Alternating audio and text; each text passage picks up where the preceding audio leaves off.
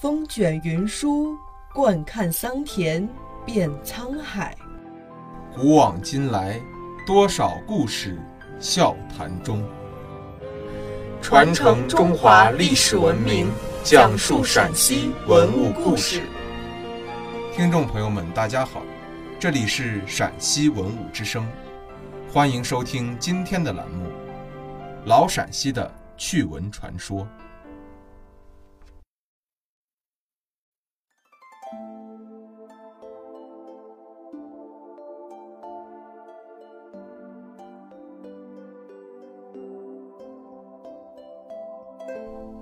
韩城最早被称为龙门，民间传说鲤鱼跃龙门的故事与此相关。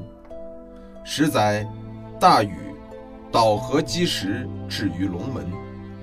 西周初年，周武王的一个儿子受封于韩，建韩国。韩城属韩侯国封地。秦朝时设夏阳县。隋朝开皇十八年，正式更名为韩城县。此后，这个名称被沿袭下来。韩城位于关中平原东部，历史悠久，源远流长。早在旧石器时代，就有了人类活动。西汉时期，韩城诞生了一位伟大的历史人物——司马迁。司马迁因为写就了《史记》，而被后世尊称为史圣和传记文学的开山鼻祖。从此，韩城被称为文史之乡。明清之际，特别是清朝乾隆年间，因韩城在京城做官的人太多，所以出现了“朝半陕，陕半韩”之说。该地在明清时期的科举中试者达到了一千三百九十六人之多，其中有进士一百一十九人，夺魁者仅清朝就有状元一人、会员三人、解元十一人。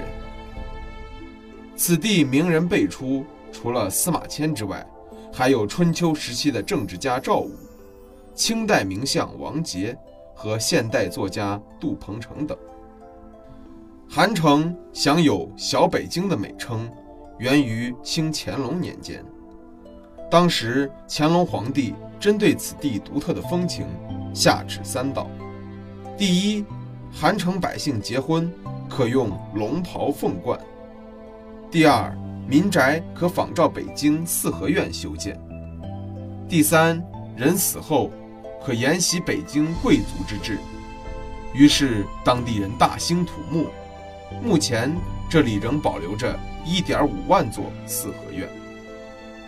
此外，韩城也被赞誉为世界民居之瑰宝，人类文明的活化石。这里现有各级各类文物保护单位182处，馆藏文物万余件，其中全国重点文物保护单位就有11处，包括司马迁祠墓、大禹庙。魏长城遗址、文庙、党家村古民居、普照寺、城隍庙、法王庙、玉皇后土庙、梁代村遗址、北营庙。该地现存的元、明清三代古建筑遍布城乡，其中元代建筑占全国的六分之一，也是陕西之最。韩城的文化遗产也极为丰富。最具代表性的有门楣题字、百面锣鼓、耍神楼、秧歌等。